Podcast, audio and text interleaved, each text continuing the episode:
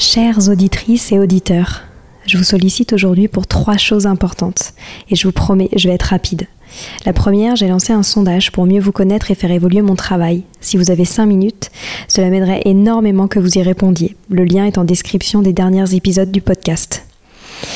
Deuxième point, gagner ma vie avec le podcast est un gros challenge en ce moment. Pourtant, vous êtes de plus en plus nombreux ici. Alors si vous avez des contacts d'entreprise ou de fondations dans l'enfance, dans l'éducation, dans l'enseignement, dans la transmission, n'hésitez pas à m'écrire sur Instagram ou sur LinkedIn.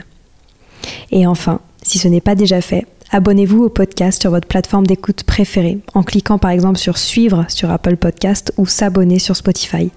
Cela m'aide beaucoup à remonter dans les fameux algorithmes des plateformes. En tout cas, je tenais à vous remercier infiniment d'être toujours aussi nombreux à nous écouter. À très bientôt.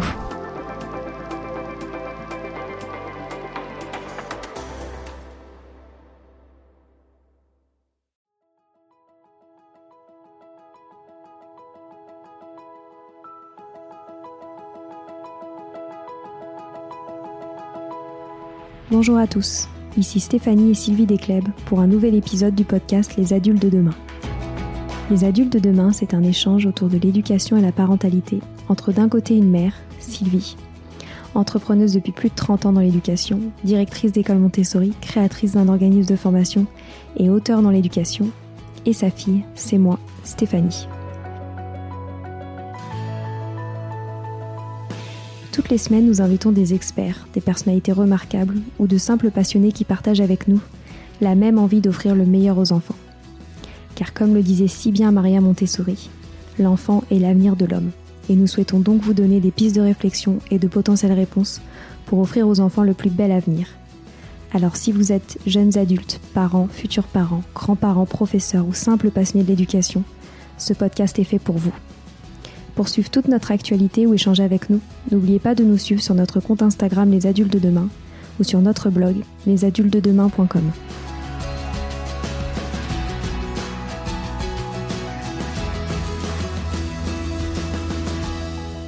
Bienvenue sur les pauses éducatives de Sylvie, un nouveau format de podcast en plus de nos discussions quotidiennes. Dans cette nouvelle série de podcasts courts, Sylvie nous décrit des exercices, des activités ou des applications concrètes à mettre en place avec ses enfants, à la maison ou en classe, en lien avec l'éducation et la parentalité.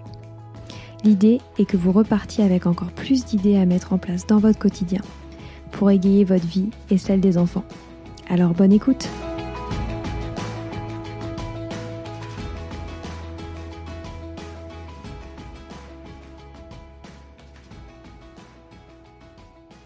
Aujourd'hui, je souhaite évoquer avec vous un sujet qui me touche énormément et qui me paraît essentiel, c'est l'atteinte à nos libertés, nos libertés d'éducation et nos libertés d'instruction. Ce sujet, j'ai envie de l'évoquer depuis le discours d'Emmanuel Macron du début du mois d'octobre, qui a décidé d'interdire l'instruction aux familles, en famille, et de contrôler encore plus les écoles hors contrat. Ceci me choque énormément car ce sont des décisions qui sont totalement contre le principe de nos libertés. La liberté d'instruction qui est donnée aux parents est essentielle. La liberté d'enseignement qui nous permet d'offrir un enseignement adapté à chacun et dans le respect de nos valeurs me paraît aussi fondamentale. Et de plus, pour moi, c'est total, c'est simplement le principe de la liberté. Nous maintenir nos libertés. Monsieur Blanquer nous ordonne aujourd'hui d'avoir une discussion avec les élèves de nos écoles sur le thème de la liberté d'expression suite à l'assassinat horrible de Samuel Paty. Cette liberté d'expression est vraiment aussi essentielle dans, dans un pays euh, en démocratie. Et d'un autre côté, ce même gouvernement souhaite nous retirer la liberté d'instruction et la liberté d'enseignement. Donc, on doit juste on doit à juste titre défendre la liberté d'expression, mais de l'autre côté, le gouvernement veut nous retirer une partie de nos libertés fondamentales. Mais où est la logique? Alors, on nous explique que ce projet vise à lutter contre le séparatisme, mais je ne pense pas du tout que ceci ait le moindre effet. Au contraire, les choses continueront comme avant de ce côté-là, et ce sont les personnes qui sont tout à fait honnêtes et cherchent toujours à apporter le meilleur aux enfants en proposant des pédagogies innovantes, même classiques, en gardant leurs enfants à la maison, qui seront encore une fois pénalisés. Je rappelle que les écoles où on a trouvé des problèmes de ce genre sont des écoles clandestines, c'est-à-dire que ce sont des écoles qui ont ouvert sans, autorisation de l'État, alors que les écoles hors contrat sont déclarées à l'État, doivent bénéficier d'une autorisation de l'État pour ouvrir et sont extrêmement surveillées. De même, l'instruction en famille, les familles doivent déclarer euh, leur choix à l'État, à la mairie, et reçoivent chaque année la visite d'un ou plusieurs inspecteurs d'académie. Je connais une famille de deux enfants scolarisés à la maison qui a reçu d'ailleurs la visite de deux inspecteurs d'académie. C'est assez amusant quand on voit qu'une classe, que des écoles avec euh, plusieurs classes de 30 élèves ne reçoivent qu'un inspecteur d'académie une fois de temps en temps. C'est pour dire comme, comme le contrôle euh, est renforcé. Donc ils vont aussi renforcer les contrôles sur les écoles hors contrat. Mais ça aussi, ça me semble difficile de faire pire de ce qu'ils font actuellement. Il faut vous dire que chaque année, hein, moi, en tant que, directrice d'école hors contrat, nous avons la visite de plusieurs inspecteurs. On a vu parfois sept inspecteurs un même jour pour une école de 130 enfants. Sept inspecteurs hein, avec une visite par surprise, bien sûr. En général, nous, c'est la visite de trois ou quatre inspecteurs pour une école de 160 élèves et visite par surprise également. Ils passent une demi-journée à visiter l'école, à nous questionner sur des sujets variés et parfois, mais même très éloignés de la pédagogie et parfois même aucune question sur la pédagogie. Et là aussi, pourquoi fait-on ça? Les, les parents ne sont-ils pas aptes à juger si une école répond aux besoins de leur enfant? C'est l'État qui est capable de juger ce qui est bien pour leurs enfants. On prend des lois comme le fait d'obliger pour enseigner d'être un bac, d'avoir un bac plus 3 pour être un bon enseignant. Alors que moi, j'ai connu, avant toutes ces lois, de nombreuses personnes qui n'avaient parfois pas le bac ou juste le bac et qui étaient de bien meilleurs enseignants que certains qui avaient bac plus 7 ou 8. Quel est le rapport? Et c'est cela qu'ils contrôlent quand ils viennent nous voir, les diplômes de nos enseignants, les bâtiments, les couloirs, les toilettes, euh, la manière dont les enfants déjeunent, mais très rarement le contenu que nous offrons à nos, élèves. Jamais ils demandent les valeurs qui nous ont poussés à créer nos écoles, quels sont nos objectifs, etc. Jamais ce genre de questions. Ils vont demander, ils ont pour projet donc de demander aux écoles hors contrat de déclarer l'origine de leurs fonds. Alors déjà, il faut vous dire qu'ils demandent dans le dossier de demande d'ouverture de l'école un état prévisionnel qui précise l'origine, la nature et le montant des principales ressources dont disposera l'établissement pour les trois premières années de ce fonctionnement. Donc à quoi ça sert ce genre de loi? Il souhaite lutter contre des écoles qui recevraient, soi-disant, des fonds venant de l'étranger et principalement de l'Arabie saoudite et de la Turquie.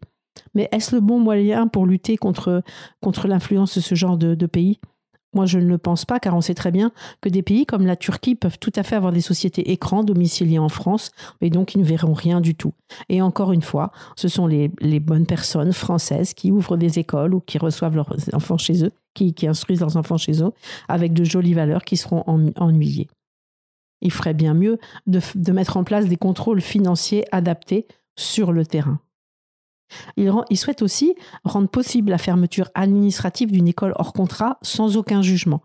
Mais ça aussi, ça me semble encore une fois très risqué et absolument pas dans le respect de la liberté, encore une fois. Liberté d'enseignement, liberté d'entreprise, liberté d'association.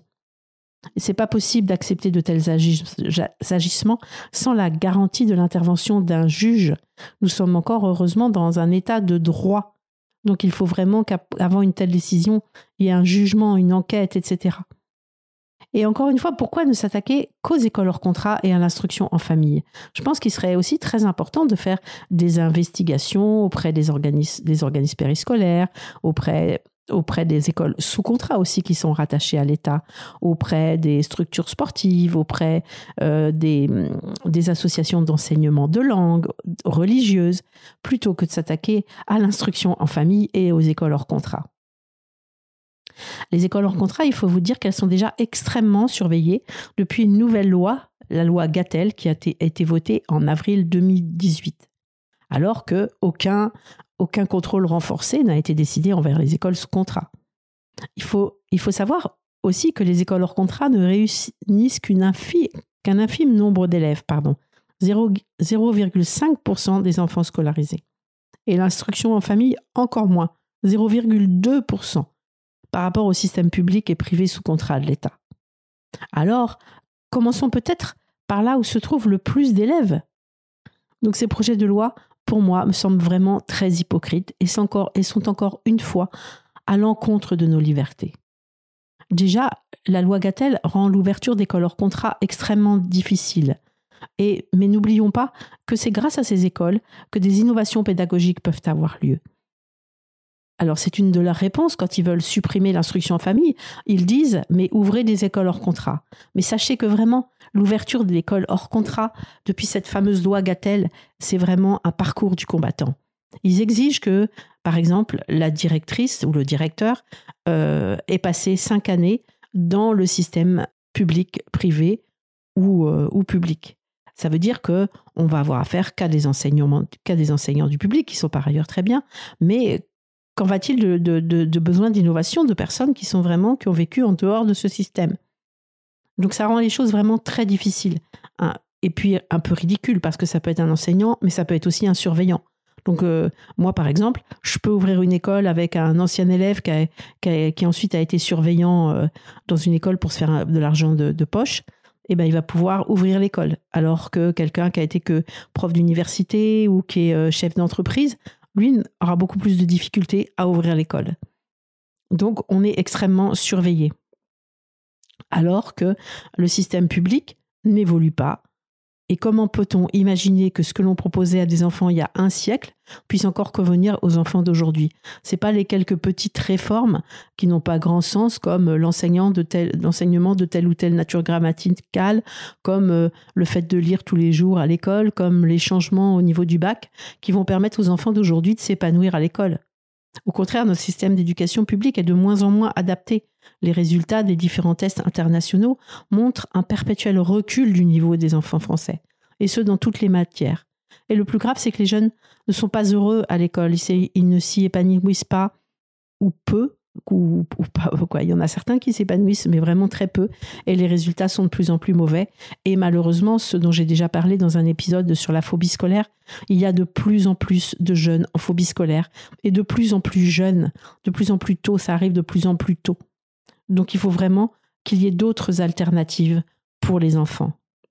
Donc je pense que vraiment le problème, il vient d'ailleurs. Les écoles hors contrat et l'instruction en famille offrent de bien meilleures perspectives aux enfants et aussi, simplement, il faut que les gens aient le choix. Donc je pense qu'il faut plutôt aller chercher ailleurs, comme je disais tout à l'heure, aller chercher les enfants qui sont déclarés nulle part, aller chercher euh, l'absentéisme. Il, y, a, un absentéisme important de certains enfants. aller chercher les écoles clandestines qui ne sont pas déclarées. Aller chercher, comme je disais, les cours de langue, les cours de religion, les associations sportives ou culturelles qui sont parfois déclarées, mais parfois qui ne sont pas, pas déclarées. Et n'oublions pas que les écoles hors contrat permettent aussi l'accueil de nombreux élèves qui ne trouvent pas leur place dans le système public actuel.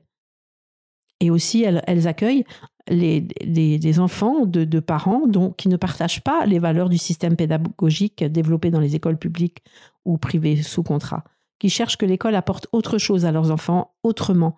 Et ils sont libres de souhaiter cela, et ils sont libres d'avoir une réponse à tout cela.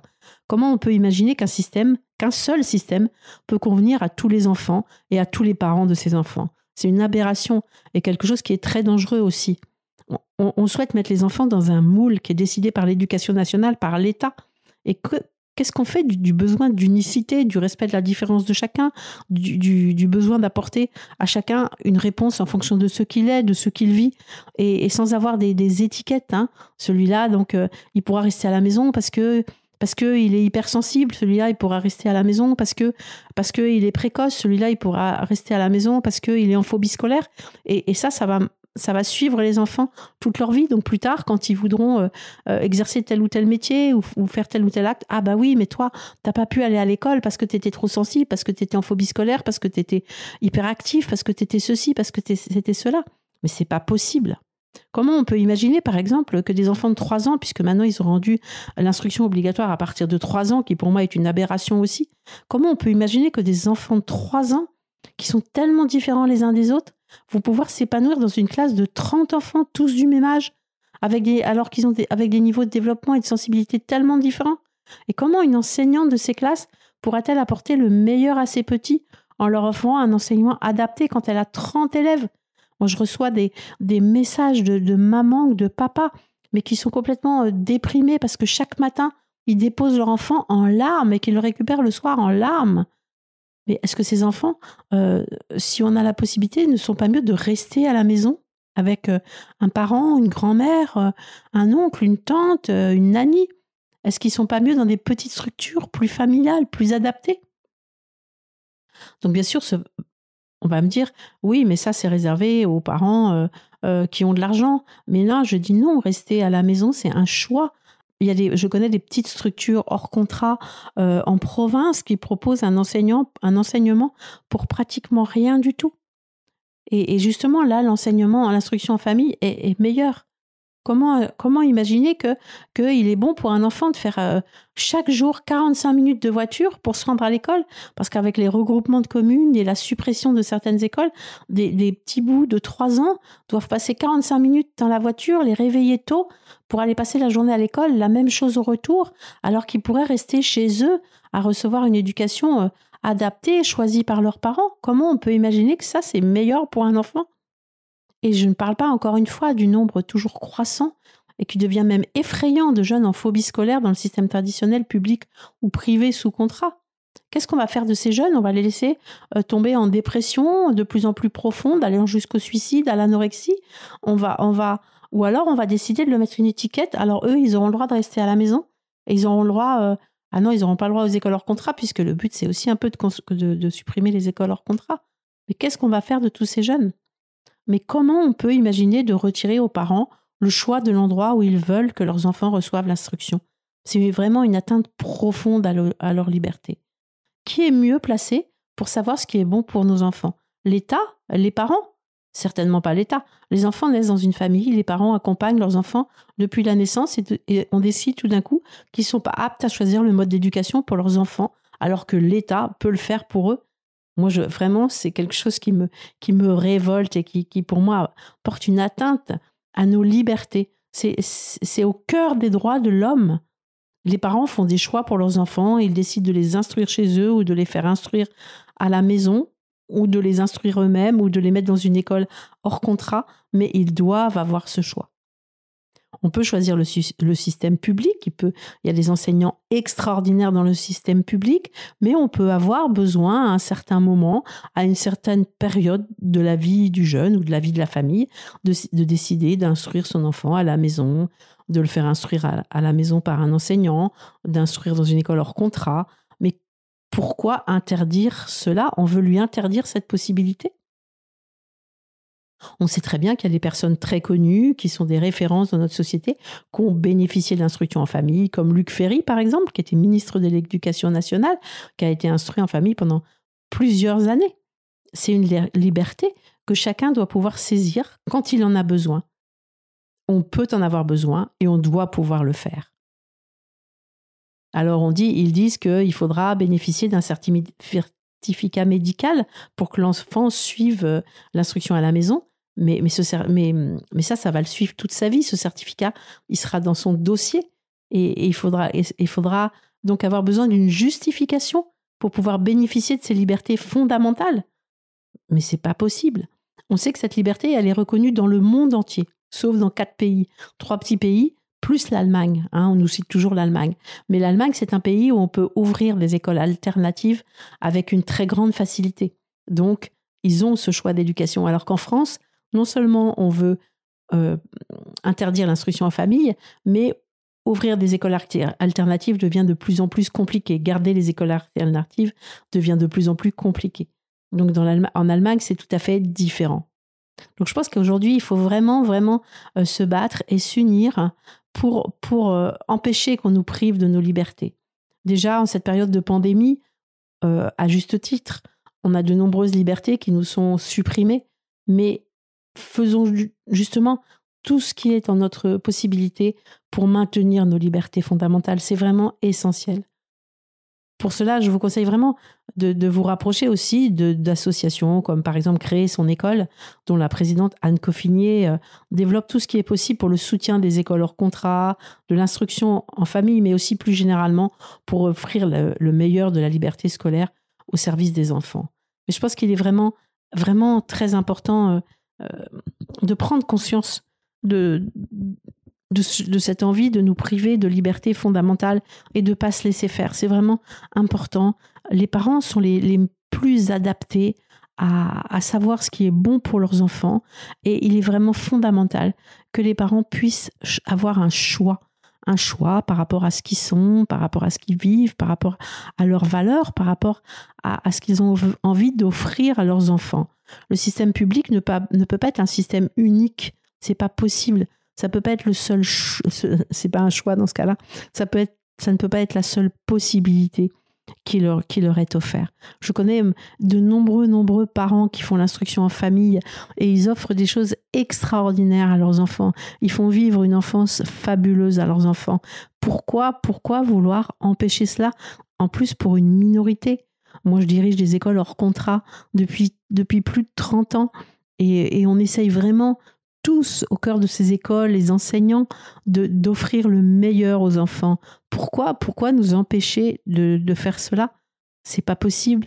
On a des générations d'enfants qui sont passés dans nos écoles, qui sont venus des, des adultes bienveillants, des adultes œuvrons qui puissent euh, œuvrer pour la paix dans le monde, pour un, pour un monde meilleur, parce qu'ils ont eu la chance de bénéficier d'une éducation différente avec euh, avec euh, le respect de qui ils sont. Moi, j'ai vu des enfants euh, surdoués. Justement, j'ai on a on a fait l'interview de Sephora qui a passé son bac avec quatre ans d'avance, qui est arrivée à l'école à trois ans. Elle était en dépression à trois ans parce que l'école ne voulait pas reconnaître sa différence parce que elle donnait les réponses plus rapidement parce qu'elle savait lire, elle avait appris à lire toute seule à trois ans et on la mettait au coin, on la punissait. On veut que ce genre d'enfant reste dans ce système. Alors évidemment, je, ne, je, ne, je ne condamne pas hein, le système euh, public. Je dis qu'il ne peut pas euh, être bon pour tout le monde. Je dis qu'on doit avoir le choix. Je, dois que, je dis que certains enfants ne peuvent pas s'épanouir dans ce système, pas à cause des enseignants, à cause du système. On ne peut pas obliger tous les enfants à faire la même chose au même moment. C'est pas possible. Le système ne peut pas répondre aux besoins de chacun, de chaque famille. Chaque famille est différente, chaque famille a son mode de vie et il faut que chaque famille ait le choix. Et en plus, il ne faut arrêter de, de vouloir nous supprimer des libertés, des libertés fondamentales. Moi, quand j'ai eu mes enfants, il était hors de question que je les mette à l'école publique ni privée sous contrat parce que j'avais une, expérience qui, qui, était pas bonne de ce système et je ne voulais pas que mes enfants vivent la même chose. Pour et j'aurais jamais supporté qu'on me prive de ce choix-là. J'avais envie d'autre chose pour mes enfants. J'avais la, je veux dire, j'étais la mieux placée pour savoir ce dont ils avaient besoin en fonction de ce qu'ils étaient. Donc, laissons ce choix aux familles.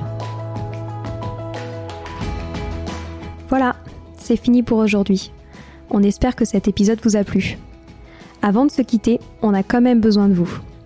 Si après avoir écouté cet exposé, vous ressortez avec plein d'idées pour apporter le meilleur aux enfants, n'oubliez pas de nous laisser 5 étoiles et un petit commentaire sur Apple Podcast, sur iTunes ou toute autre plateforme d'écoute de podcast.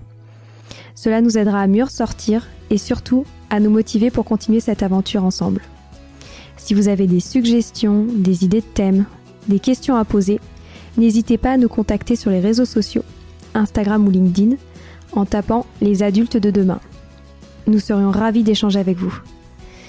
Si vous souhaitez en savoir davantage sur Sylvie, je vous invite vraiment à aller voir son blog sylvidescleb.com ou à la suivre sur Instagram en allant sur son profil sylvidesc, D-E-S-C, Montessori. Enfin, si vous souhaitez en savoir plus sur le calendrier des prochaines formations Montessori, rendez-vous sur www.apprendre-montessori.fr. On a hâte de vous retrouver vite et à très bientôt sur les adultes de demain.